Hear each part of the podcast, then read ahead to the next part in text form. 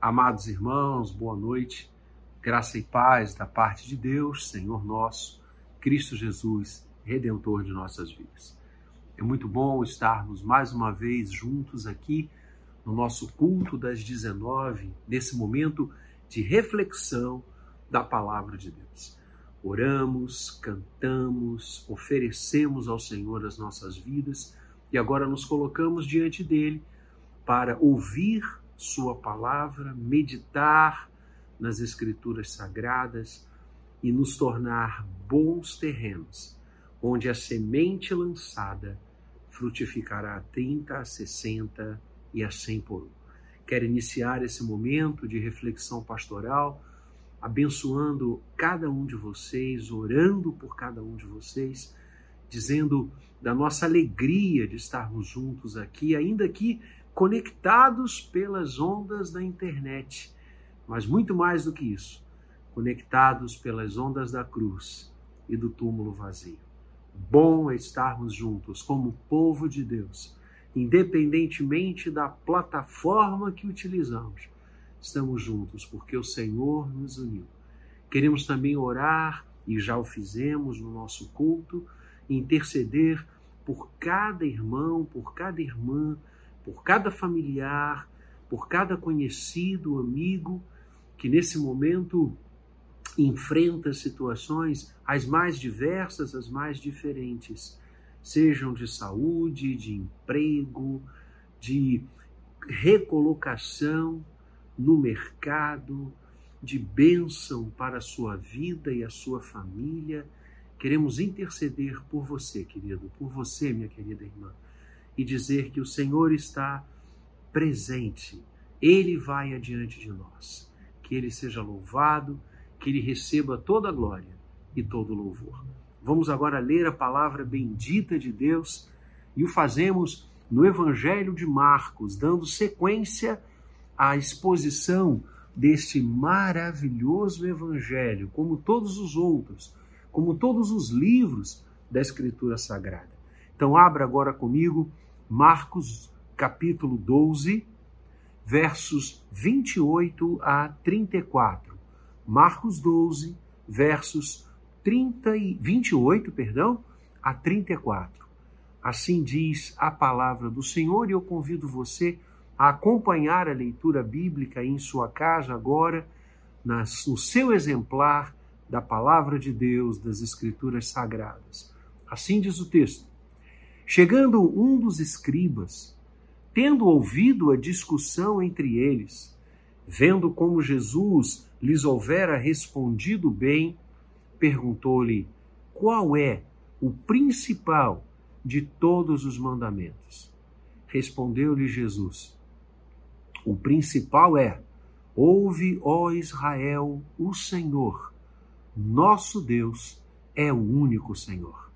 Amarás o Senhor teu Deus de todo o teu coração, de toda a tua alma, de todo o teu entendimento e de toda a tua força. O segundo é: amarás o teu próximo como a ti mesmo. Não há outro mandamento maior do que estes. Disse-lhe o escriba: Muito bem, mestre, e com verdade disseste que ele é o único e não há outro senão Ele, e que amar a Deus de todo o coração e de todo o entendimento e de toda a força, e amar ao próximo como a si mesmo, excede a todos os holocaustos e sacrifícios. Vendo Jesus que ele havia respondido sabiamente, declarou-lhe: Não estás longe do reino de Deus. E já ninguém mais ousava interrogá-lo. Queridos irmãos, amados, povo de Deus, esse texto é lindo demais, muito conhecido de todos nós, é uma honra e uma alegria poder partilhá-lo nesta noite com cada um de vocês.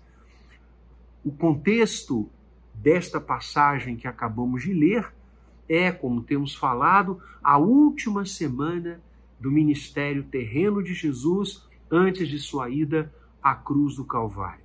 Ele está na semana da paixão, passando pelos dias que antecedem a sexta-feira, quando ele então irá à cruz, entregará a sua vida por cada um de nós, derramará o seu sangue para a remissão de pecados e ao terceiro dia, no primeiro dia da semana, para nós, o domingo do Senhor, o dia do Senhor, ele ressuscitará. Todas essas esses passos, todas essas passagens, nós iremos analisá-las, lê-las, estudá-las com você, seguindo no Evangelho de Marcos. O texto começa falando que um escriba aproximou-se de Jesus. O escriba era uma autoridade religiosa em Israel.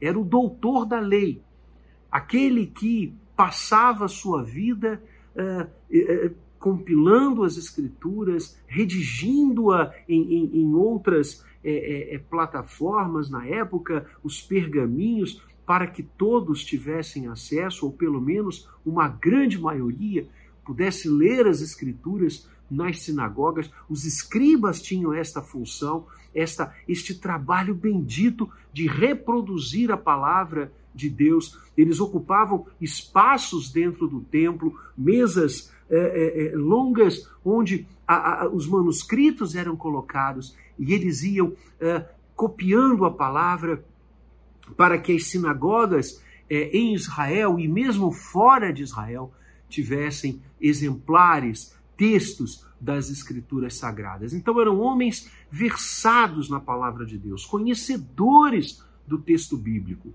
porque o escreviam a vida inteira. Eram homens também muito ciosos do seu zelo, ciosos de sua tarefa. os, os, livros registram, os, os, os pesquisadores nos informam que havia escribas que todas as vezes que, é, é, é, redigindo a palavra do Senhor, copiando a palavra do Senhor, a, a, a, o nome de Deus aparecia, eles trocavam o, o instrumento da escrita, eles trocavam a, a forma que usavam para a reprodução das escrituras. E, e outros escribas mais ortodoxos chegavam a se banhar todas as vezes que a palavra, o nome do Senhor aparecia em sua santa palavra. E eles então só escreviam o nome do Senhor, Yahvé, em hebraico, com a, as vestes trocadas e, e após banhar-se. Eram homens muito uh, respeitados na comunidade uh, de Israel, exatamente por esta função bendita de trabalhar a vida inteira com as Escrituras, com o conhecimento, o manuseio e a cópia, a reprodução dos textos sagrados. E ele se aproxima de Jesus. Ele escutara o diálogo de Jesus, e nós conversamos sobre isto no domingo passado, com os saduceus, acerca da ressurreição, quando Jesus mais uma vez foi posto à prova e, e, e quiseram e, obter dele, como outros grupos já haviam feito, a fim de que ele tropeçasse em alguma coisa, como se o Senhor assim fosse realizar e fazer. Ora, Ele que criou todas as coisas e que é o Senhor da palavra, é impossível que isso acontecesse. Mas os homens tentavam, na vã é, expectativa de colocar Jesus ou contra as pessoas, ou contra a própria lei judaica, ou mesmo contra Roma, como no caso do tributo, tão belamente exposta essa passagem pelo reverendo Gabriel. O fato é que muitos tentaram durante esta semana contraporem-se a Jesus. E ele escutou aquele diálogo com os saduceus acerca da ressurreição. E ele se aproxima de Jesus e Marcos faz questão, tendo ouvido a discussão entre eles, vendo como Jesus lhes houvera respondido bem, perguntou-lhe, verso 28. Então, aquele escriba faz uma pergunta síntese para Jesus. Ele pergunta: qual é o principal de todos os mandamentos? E para que a gente eh, possa entender a, a, a, a, toda, todo o teor dessa pergunta, é necessário entendermos um pouco do contexto teológico do primeiro século. Quando os escribas, ah, os, os, os fariseus, os mestres da palavra, os rabinos, né? Rabino, meu mestre, meu professor, em hebraico, os rabinos eles, eles é, faziam listas longas de mandamentos. É, centenas e centenas de mandamentos eram é, cotejados pelas escolas rabínicas. E não era é, é, raro que as autoridades teológicas da época em Israel se assentassem, as, os grandes é, é, as grandes mentes teológicas, os grandes rabinos, para discutirem entre si qual o maior mandamento, qual aquele mandamento que prevaleceria, quais eram os mais importantes. Há listas, para que nós tenhamos uma ideia disto, de mais de 600 mandamentos cotejados e elencados pelas escolas rabínicas. Então, quando este escriba pergunta a Jesus é, é também esta pergunta, ela está eivada de um respeito a Jesus. Por tudo aquilo que Jesus já houvera é, é, é, ensinado, falado e demonstrado, inclusive, nesta última semana, a semana pascal, antes da sua crucificação, aquele homem como que outorga ao Senhor é, é, uma autoridade de interpretação da Torá, qual é o maior? Né? Essa era uma pergunta que os doutos respondiam.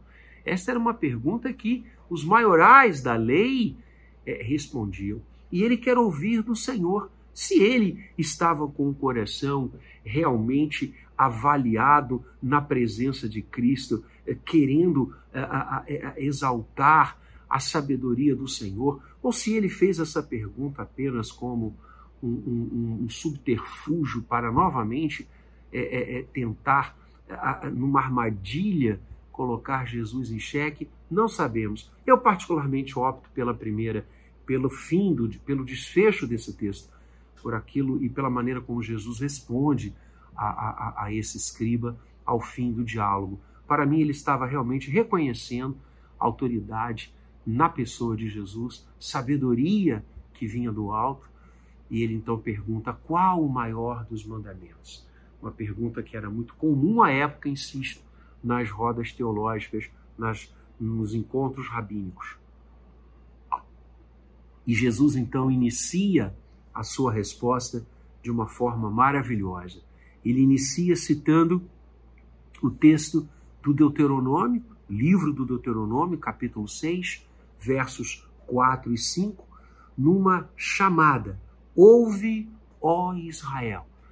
Essa, essa maneira de começar um, uma, uma expressão, um verso bíblico, é uma forma cerimonial. Ouve, ó Israel. E aí então vem uma fala, e aí vem um ensinamento. Deuteronômio reporta isso. Os, os, os mestres em Israel usavam esta fórmula. Até hoje, é usado dentro do judaísmo essa maneira cerimonial, respeitosa de ouvir um versículo, de ter uma mensagem de Deus chegando ao coração do homem. Então, ouve, ó Israel, o Senhor nosso Deus é o único Senhor. Essa expressão é, é, é uma expressão veterotestamentária, como eu disse no livro do Deuteronômio, capítulo 6. Em outras partes também das Escrituras nós a encontramos, e ela é a base do monoteísmo. Ouve, ó Israel, ouve, ó povo de Deus, o Senhor é o único Deus. Israel é, era, né, e sempre foi e, e é até hoje, monoteísta, Israel, um dos povos da antiguidade, cercado de, de, de povos politeístas, ele crê num único Deus, como nós. O cristianismo, igualmente, é monoteísta.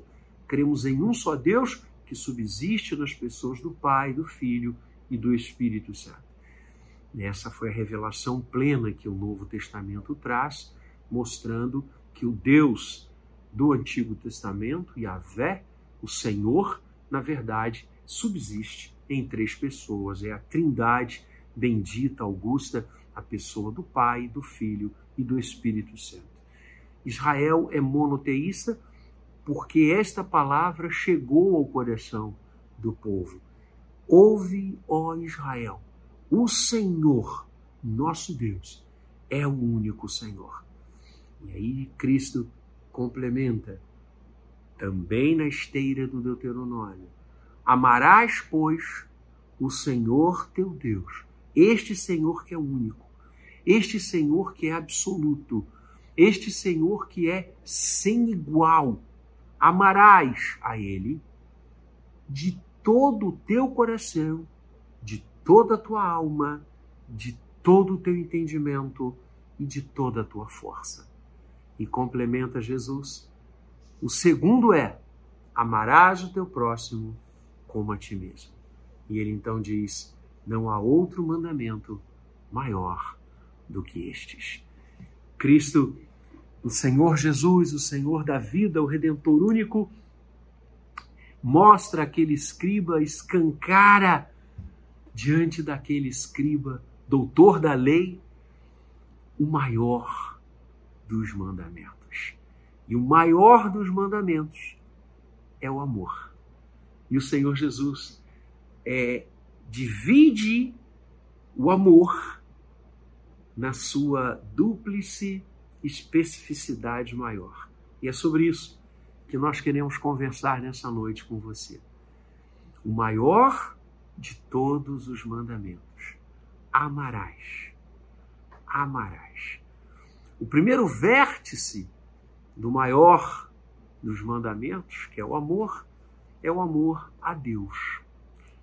E o Senhor Jesus destaca, prioriza e enfatiza isto, dizendo: Amarás, pois, o Senhor teu Deus. De que forma? De todo o coração, de toda a tua alma, de todo o teu entendimento e de toda a tua força. Amados, o amor a Deus é a coisa mais importante inebriante, maravilhosa e bendita que nós podemos realizar na nossa vida. O Senhor nos deu a capacidade de amar. Nós somos seres amorosos. Nós somos seres que temos a capacidade de amar, de demonstrar este amor. E assim como o Senhor nos amou, devemos amar a Ele porque o Senhor também é amoroso. E como? Aliás, ele é o amor. O, apóstolo João, na mais alta definição de Deus em termos humanos que nós temos, ele diz: Deus é amor. Deus é amor. Deus ama de forma incomensurável, de forma eterna, de forma plena, todas as escrituras sagradas, todos os 66 livros da Bíblia estão absolutamente encharcados do amor de Deus. Deus cria porque Ele ama, Deus redime porque Ele ama, Deus está presente porque Ele ama, Deus cuida de nós porque Ele ama. Todas as ações de Deus são balizadas, regidas e instrumentalizadas pelo amor. Deus é amor, na sua essência maior, na sua essência uh, eterna. O amor na sua forma mais pura, mais intensa, tem em Deus a sua realidade. E assim como Ele o tempo inteiro nos ama, estabeleceu este bendito mandamento, nos dando a capacidade de amar e nos mandando, nos estabelecendo regra estabelecendo esta oportunidade de amá-lo. Amar a Deus, amar a Deus. Agostinho dizia: ame a Deus e faça o que você quiser. Porque um coração que ama a Deus é um coração absolutamente modificado e pronto para amar todas as coisas. É o que a gente vai ver aqui a decorrência, a segunda parte dessa mensagem, que é amor ao próximo e a si mesmo. Ama Deus e faz o que quiseres, porque quem ama Deus não urde o mal do outro, não não não planeja coisas erradas, não caminha de forma equivocada. Quem ama Deus, como diz Paulo, pensa nas coisas lá do alto. Tem a sua mente, o seu coração voltadas, voltados para o bem, para as coisas corretas, para as coisas benditas. Um coração que ama Deus é um coração transparente, um coração que ama Deus, uma vida que ama o Senhor, é uma vida que você quer estar perto, que você quer estar junto, que faz bem aos locais onde ela está, às pessoas que a cercam. Por isso, amar a Deus é a coisa mais importante da nossa vida. E como nós devemos amar a Deus? E o Senhor Jesus lindamente fala, primeiramente, de todo o coração, de todo o coração. Ame a Deus, ame ao Senhor, que é único, de todo o coração. O coração, ele é descrito não apenas na Bíblia Sagrada, mas na poesia, nos livros da história humana, como o centro da existência. Né? O coração tem esse, essa força poética, não é? O coração representa o amor, representa a sede das decisões, a sede dos pensamentos, dos atos, das palavras. Né? Nesse aspecto, a palavra do Senhor também caminha nessa forma. No livro de Provérbios, capítulo 4, verso 23, por exemplo, o autor diz: Sobre tudo o que se deve guardar, guarda o coração, porque dele procedem as fontes da vida. O coração passa a ser esse símbolo da própria existência, da própria caminhada. O Senhor vai dizer a nós, filho meu, ouvindo hoje a minha voz, não endureçais o vosso coração. Ou seja, me entregue o seu coração, como que entregar a própria vida, a sede da existência. Então Deus manda que nós o amemos de todo o coração, com todos os pensamentos, com todas as palavras, com todos os atos, devemos amar a Deus intensamente, de coração, um amor verdadeiro, um amor puro. É isso que significa amar ao Senhor de todo o coração. E o Senhor Jesus avança dizendo que devemos amá-lo além de todo o coração, de toda a alma, de toda a alma.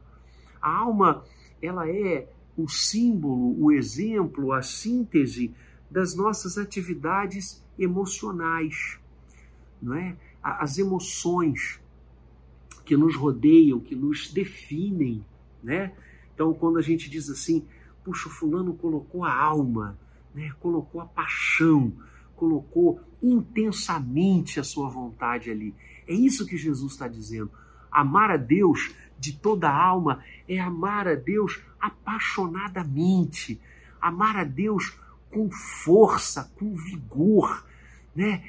Não é aquele amor é, é, fugidio, aquela coisa opaca, é amar de toda a alma, amar intensamente, com as emoções que ele nos deu. O, o ser humano, ele é emocional por excelência. Nós, quantas decisões, não é? Nós tomamos no, no, no sabor da emoção, no sabor da alma, né? Na, na, na, às vezes sem pensar, né? E isso é característico do ser humano. Então essa essa essa intensidade é que Jesus está dizendo que nós devemos usá-la na direção de Deus. Né? Você já viu como é que nós amamos tantas coisas, como é que nós apaixonadamente defendemos tantas coisas, política, futebol, é, é, opiniões teológicas. Nós chegamos às raias das disputas, das dissensões ao defender o nosso ponto de vista.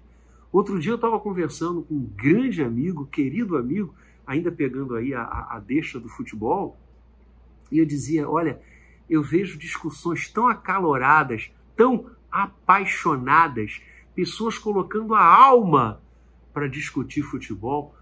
Eu vejo pessoas que deixam as suas esposas, mas não deixam os times para os quais torcem. E esses times podem cair para as divisões inferiores, podem até nem disputar campeonato.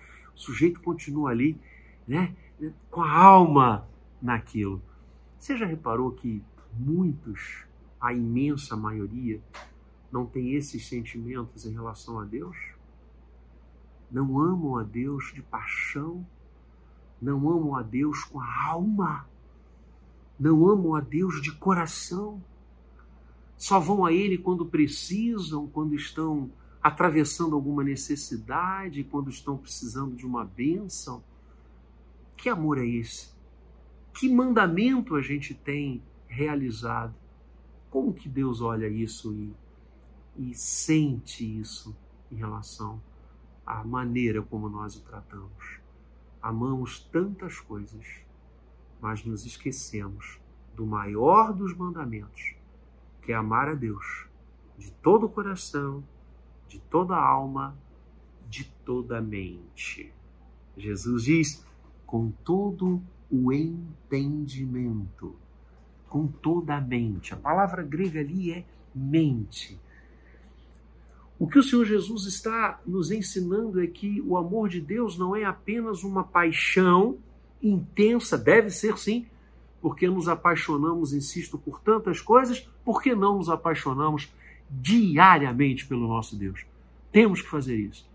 Mas não é apenas uma paixão irracional, é uma paixão com a mente.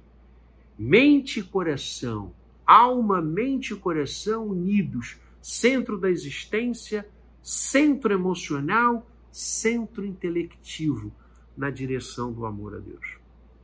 Ou seja, o amor a Deus é intelectual também, porque Deus é o ser mais inteligente do universo. E ele nos criou inteligentes, o Homo sapiens.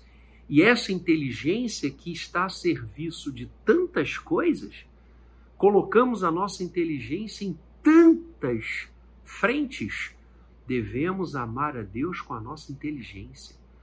Devemos amar a Deus de toda a nossa inteligência, de toda a nossa mente, com todas as nossas disposições, com todas as nossas atitudes, com todo o nosso intelecto. Que coisa linda!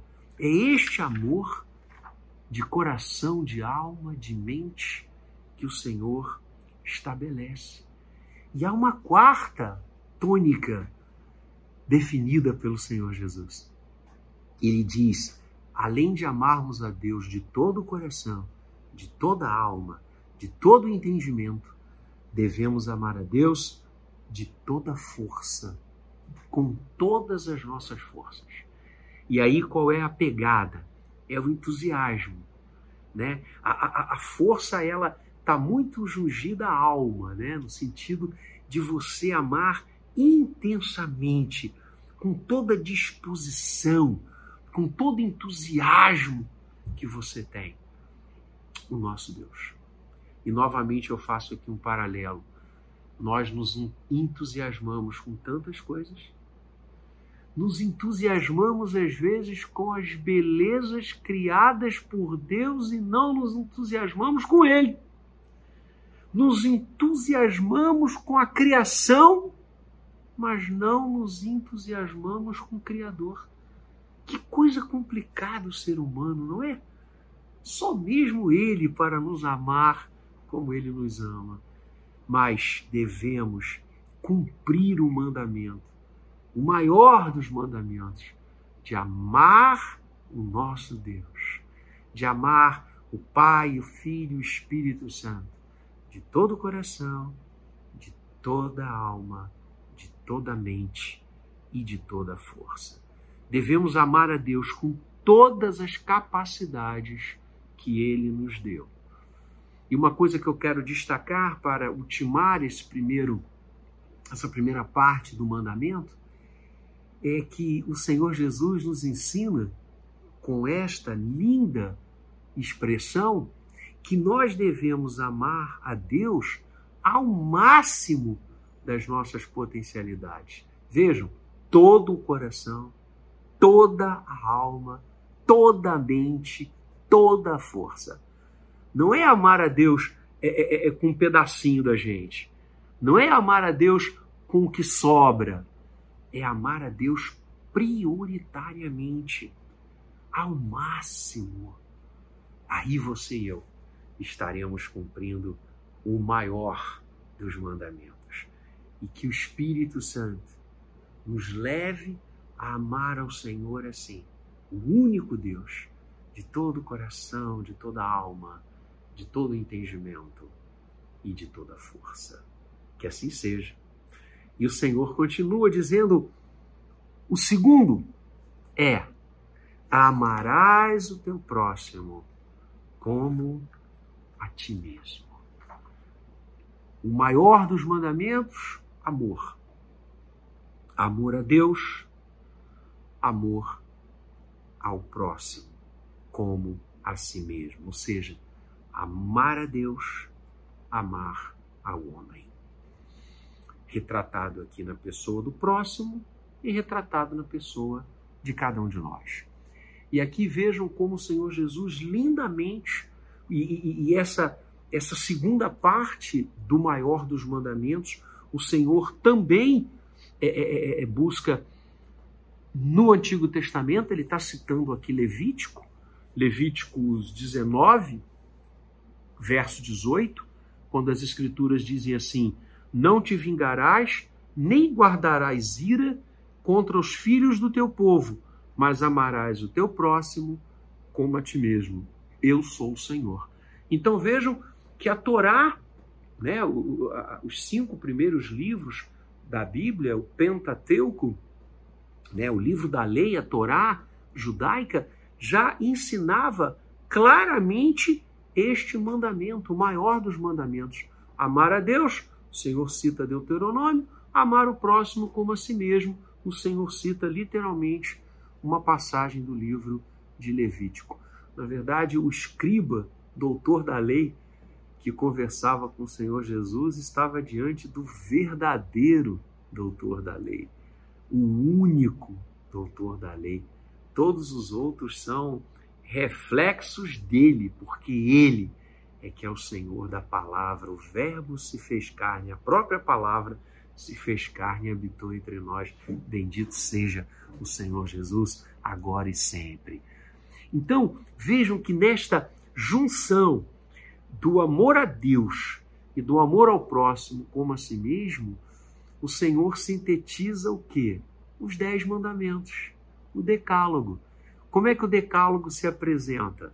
Os quatro primeiros mandamentos fala do nosso amor a Deus, e os seis últimos mandamentos tangem o nosso amor ao nosso próximo. Não matarás, não adulterarás, não dirás falso testemunho, ama teu pai e tua mãe. Olha que lindo!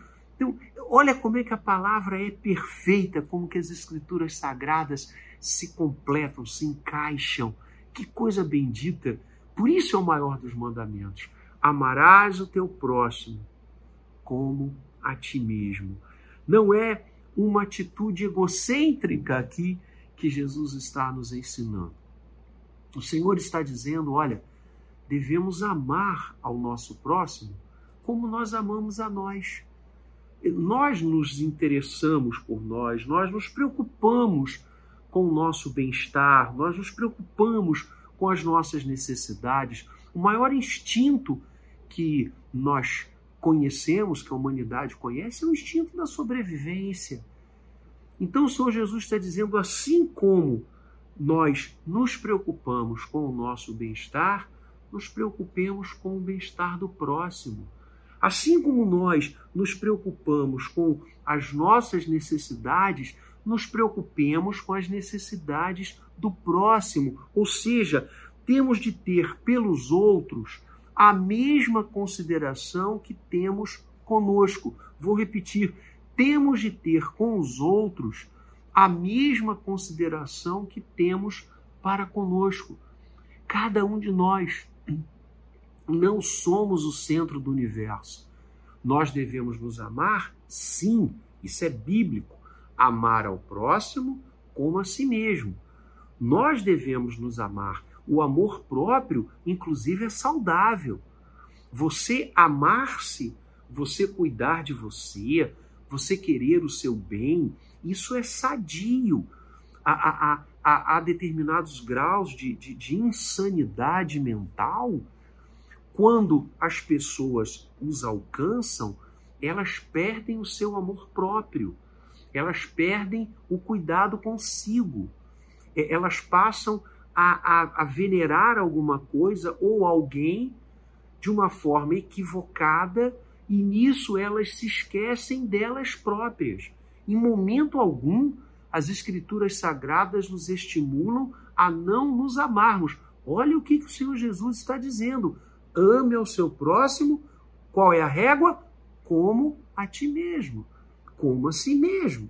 Ora, nós devemos amar o outro como nós nos amamos. Então, o amor próprio, insisto, ele é até certo ponto saudável ele não pode se transformar num egocentrismo e nós começarmos a achar que somos o centro do universo, que todas as coisas têm que orbitar ao nosso redor e que nós somos as coisas mais importantes do planeta. Não! E aí é outro lado. Essa é uma outra, é um outro problema de insanidade mental. Ah, vejam como que o equilíbrio está no centro. Quando você centraliza os seus sentimentos, você cuida de você, sabendo que o outro também deve ser cuidado. Que lindo! Você olha para você e, ao mesmo tempo, olha para fora, olha para o outro. Ou seja, amar o outro é uma expressão de espiritualidade, é uma expressão de carinho e de cumprimento do mandamento que Deus nos coloca como o mais importante, como o maior de todos os mandamentos: amar ao próximo.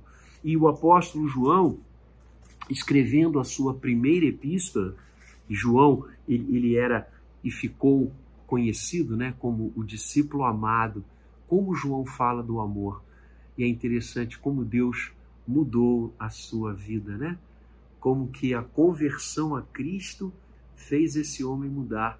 Lembremos-nos que no início da sua caminhada com Jesus, e os evangelhos narram isso, João, em um determinado momento, ele, ele, ele, ele chega a, a, a colocar para Jesus uh, o fato de descer fogo do céu e consumir uma aldeia inteira. Eles estavam indo naquele lugar e a aldeia não os recebeu, os moradores não quiseram ouvir a mensagem do Senhor e João ficou tão indignado que ele diz: Senhor, não quer mandar descer fogo do céu e acabar com essa turma toda aí? Né? É, é, é filho do trovão o apelido. Né? Vejam que homem irascível, né? E o convívio com Jesus e o aprendizado com Jesus e a sua conversão a Jesus o transforma no discípulo amado de filho do trovão para filho do amor. Que lindo, né? E Jesus, e Jesus vai se tornar na vida de João o seu centro, o amor maior, né? Como deve ser, amarás de todo coração, alma, entendimento e força. João vai acompanhar Jesus em todos os seus momentos, inclusive no momento apicial da cruz, quando as mulheres estão ali, sempre elas, né? Próximas do Senhor, as discípulas amadas e com elas João.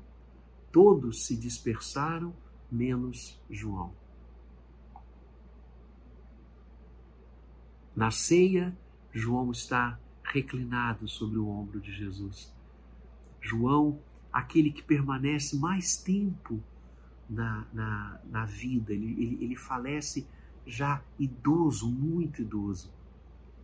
Conta-nos os livros de história da igreja que João, idoso, quase cego já por causa da idade tão provecta, ele pastoreando a igreja de Éfeso, uh, domingo, a, irmãos o ajudavam a entrar pela igreja, pelo templo, pelas casas onde a igreja se reunia, nos templos da época, e ele se colocava ali, os irmãos ao redor, ele velhinho, e ele dizia: Amados, amemo-nos uns aos outros. Essa era a mensagem. Que, que coração modificado pelo Senhor, não é? Como foi Paulo? Como foi Paulo? Quando ainda Saulo, respirando ameaças contra a igreja, prendendo, açoitando, permitindo na morte dos cristãos, dos mártires primeiros da igreja, pega um cavalo, vai a Damasco, respirando ameaças contra a igreja, com cartas do sinédrio para prendê-los, matá-los, açoitá-los. Paulo, ainda Saulo, é derrubado e ele olha para cima e vê os céus abertos, o Senhor Jesus, e ele diz: Senhor, quem és? E Jesus diz: Eu sou aquele a quem tu persegues. Levanta-te, farei de ti meu instrumento para levar a palavra a reis, a príncipes, aos gentios, a todos os povos. E Saulo cai do cavalo, Saulo, e volta para o cavalo, Paulo. E é interessante, amados, porque Saulo em hebraico é um nome que significa força. E ele cai do cavalo forte e volta para o cavalo como Paulo, fraco né, em grego. Interessante, né?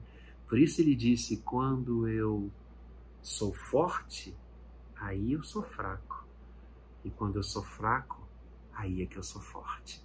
Assim com todos nós. A, a, o convívio com Jesus nos transforma de pessoas que querem matar as outras, manda descer fogo do céu, em corações que sabem que o amor é o maior dos mandamentos. E João, escrevendo a sua epístola, ele vai dizer, primeiro no capítulo 2, primeira carta de João, verso 9 em diante, ele diz assim: Aquele que diz estar na luz e odeia a seu irmão, até agora está nas trevas. Aquele que diz estar na luz e odeia a seu irmão, está nas trevas. Quer dizer, aquele que se diz crente, membro da igreja, e odeia o seu irmão, porque está quebrando o mandamento. O mandamento é amarás ao Senhor, amarás ao teu próximo. Se eu e você odiamos, quebramos o mandamento. E João vai dizer: estão em trevas.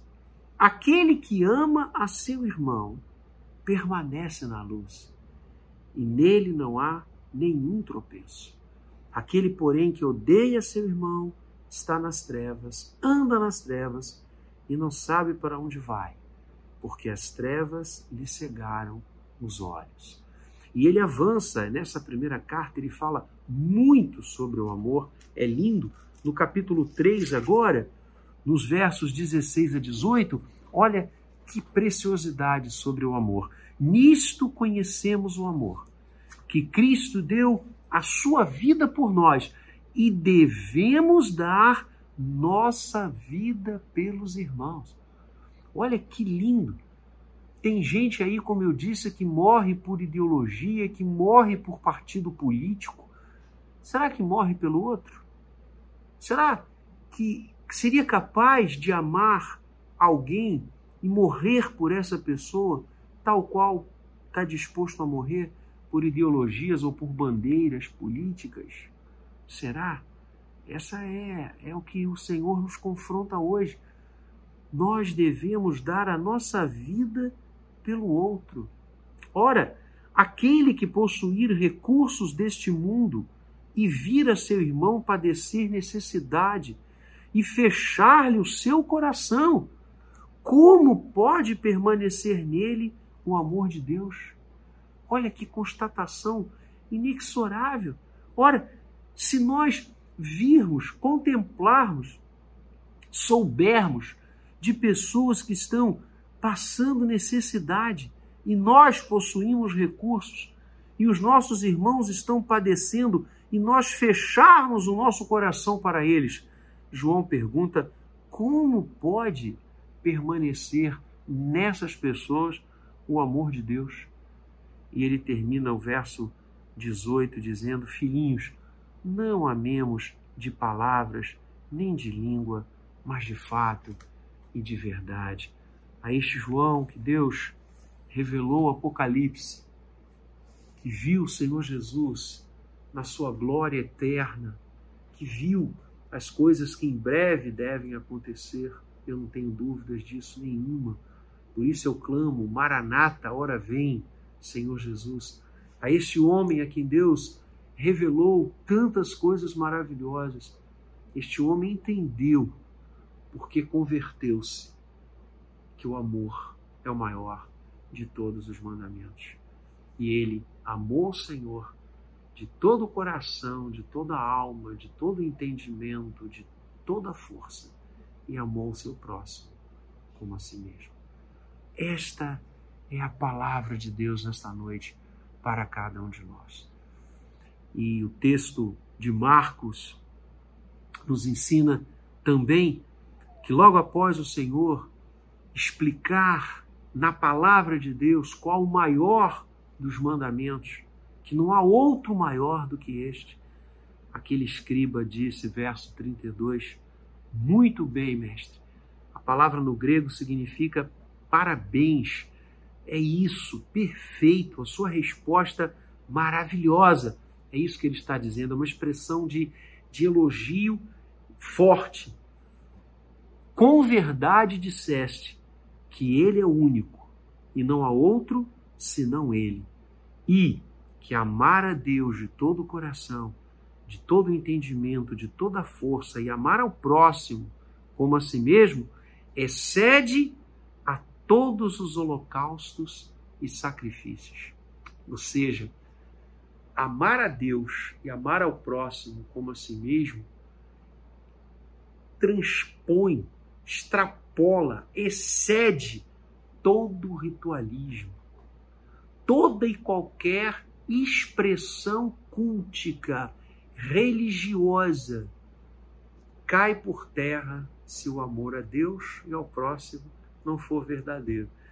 É mais ou menos como Jesus nos ensinou no Sermão da Montanha, que se você for ofertar a Deus e tiver no coração alguma rusga com alguém, algum ódio, alguma é, é, é, é, situação não pacificada, Jesus disse: deixa a sua oferta ali, vai, reconcilia-te com teu irmão e aí volta e oferta a Deus. Ou seja, a oferta não é nada. Ainda que ela seja milionária, ela não é nada diante de Deus se o coração não estiver cumprindo o seu mandamento. E qual é o mandamento? Amarás ao Senhor, amarás ao teu próximo. Quantas vezes Deus fala dos cultos no Antigo Testamento e ele vai dizer assim: Isaías fala isso, Jeremias, tantos profetas.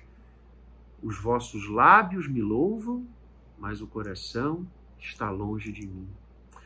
O Senhor chegou a dizer uma vez para o culto a Israel, que sem dúvida de alguma devia ser belíssimo, com todas aquelas vidas, aquelas, aqueles instrumentos, músicas, as vestes sacerdotais. O Senhor disse: quando vocês se reúnem, é abominação para mim, porque o coração de vocês está longe de mim. Então não adianta realizarmos práticas religiosas, culticas, se o coração não estiver amando a Deus e amando o próximo como a nós mesmos. E Jesus diz então àquele homem: Você está certo. A resposta dele estava correta. E Jesus diz: Você não está longe do reino de Deus. Mais ou menos como ele falou com o jovem rico, né? Uma coisa te falta o jovem rico se afastou, que o coração dele não estava no amor a Deus unicamente no amor ao próximo, estava nos bens que ele possuía. Ele afastou-se triste. Não sabemos se esse escriba converteu-se, é, foi um dos primeiros alcançados ali em Israel pelo Evangelho, não sabemos, mas o fato é que ele respondeu bem. O coração desse homem estava quase lá, como o nosso deve estar totalmente na presença de Cristo Jesus. O maior dos mandamentos.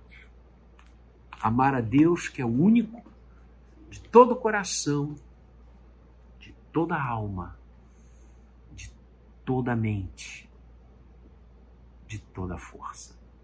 Amar intensamente, não com as sobras, todo o coração, toda a alma, toda a mente, toda a força. O amor a Deus é a maior coisa e a mais importante que nós podemos fazer. E o segundo, Jesus diz: amar ao próximo, amar ao outro, cuidar dele, ver o que ele está passando, sentindo, sofrendo, como podemos ajudá-lo. A vida é assim. Ninguém é um eremita, ninguém vive isolado. O homem isolado é um mito. Deus nos fez como seres gregários. Nós temos que cuidar uns dos outros e que lindo é quando amamos o nosso próximo. E o parâmetro do amor ao próximo é o amor a si. Devemos cuidar de nós, devemos nos amar sim, porque quem não se ama não poderá amar o outro. Devemos amar os outros como amamos a nós. Devemos cuidar dos outros como cuidamos de nós. Devemos olhar os outros como olhamos a gente. Não gostamos de ser amados? Amemos. Não gostamos de ser cuidados? Cuidemos. Não gostamos de ser ouvidos? Ouçamos. Não gostamos de ser protegidos? Protejamos. Não gostamos de nos alimentar? Alimentemos. Não gostamos de receber carinho? Também ofertemos carinho tudo aquilo que você, querido, que você, querida, gosta de ver acontecendo com você, faça acontecer com o outro. É isso que o mandamento lindo, o maior dos mandamentos, nos manda fazer. O Senhor Jesus disse que os seus discípulos seriam conhecidos pelo amor. Pelo amor. Lindo isso, né? A marca do cristão é o amor. A marca do cristão não é dinheiro, a marca do cristão não é defesas ideológicas, por mais bonitas que sejam. A marca do cristão não é um templo cravejado de diamantes. A marca do cristão é o amor. O amor. Amor a Deus, amor ao próximo. Que Ele nos abençoe e nos dê um coração pleno da capacidade de amar. Amar a Deus de todo o coração, de toda a alma, de todo o entendimento, de todas as forças. E amar ao nosso próximo como a nós mesmos. Se alguém diz que ama Deus e não ama o seu próximo, o amor de Deus não está nele. Ele está em trevas. Que Deus nos livre disso e nos dê um coração no altar dele pronto para amar, pronto para estender a mão, pronto para abençoar, pronto para ser uma bênção, como ele dedicou a todos nós ser na pessoa de Abraão, quando ele disse: Se tu uma bênção. Amemos ao Senhor, amemos ao nosso próximo, amemos a nós mesmos, porque o Senhor Deus todas as coisas instrumentaliza e realiza, nos dará forças para cumprir diariamente este, que é o maior dos mandamentos. Que Ele o abençoe. Vamos orar? Pai querido, graças te damos por esse tempo juntos aqui, pela alegria de partilhar a tua palavra, de ler, aprender nela e saber que o maior dos mandamentos é o amor. Ensina-nos a amar-te cada vez mais, ensina-nos a amar o nosso próximo como a nós mesmos. Ensina-nos a crescer no amor a cada dia, a cada instante, a cada momento, para a glória do nome de Jesus. Pois tu, Senhor, és amor. E por amor, Senhor Jesus, morrestes na cruz e ressuscitaste por nós. Nós te glorificamos em teu nome e para o teu louvor. Amém e amém. Deus abençoe você. Uma maravilhosa semana plena de amor.